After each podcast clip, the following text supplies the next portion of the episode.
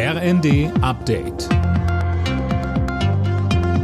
Stündlich neu. Auf den Punkt informiert. Ich bin Dennis Braun. Guten Abend.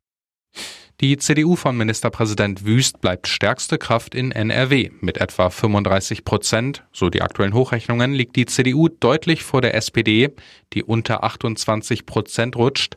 Wüst sagte, Die Menschen haben uns ganz klar zur stärksten Kraft gemacht. Das ist der Auftrag, eine künftige Regierung zu bilden und zu führen.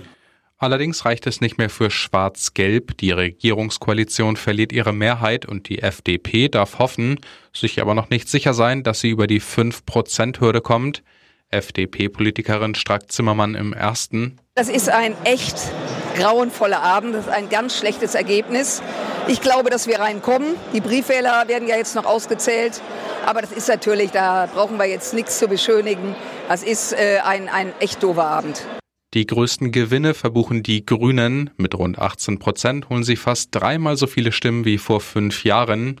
Die Chefin der Grünen Bundestagsfraktion, Hasselmann, betonte in der ARD, für uns ist heute Abend nicht der Abend, über Koalitionsoptionen zu spekulieren. Ich weiß, dass sich manche das wünschen. Aber wir werden heute Abend diesen Abend erstmal genießen. Die AfD in NRW verliert Stimmen, schafft es aber wohl wieder ins Parlament. Nach Finnland macht nun auch Schweden den nächsten Schritt in Richtung NATO. Die regierenden schwedischen Sozialdemokraten haben für einen Beitritt gestimmt. Auch Finnland hatte die Bewerbung beschlossen. In beiden Ländern müssen aber noch die Parlamente die Beitrittsgesuche auf den Weg bringen. Morgen in einer Woche soll der Verkauf des 9-Euro-Tickets bei der Deutschen Bahn starten. Vorausgesetzt, Bundestag und Bundesrat beschließen das Ticket nächste Woche. Bayern droht allerdings mit einer Blockade im Bundesrat, sollte der Bund die Kosten nicht voll ausgleichen. Werder Bremen hat es geschafft. Genau wie der FC Schalke 04 steigen die Bremer nach nur einem Jahr direkt wieder in die erste Fußball-Bundesliga auf.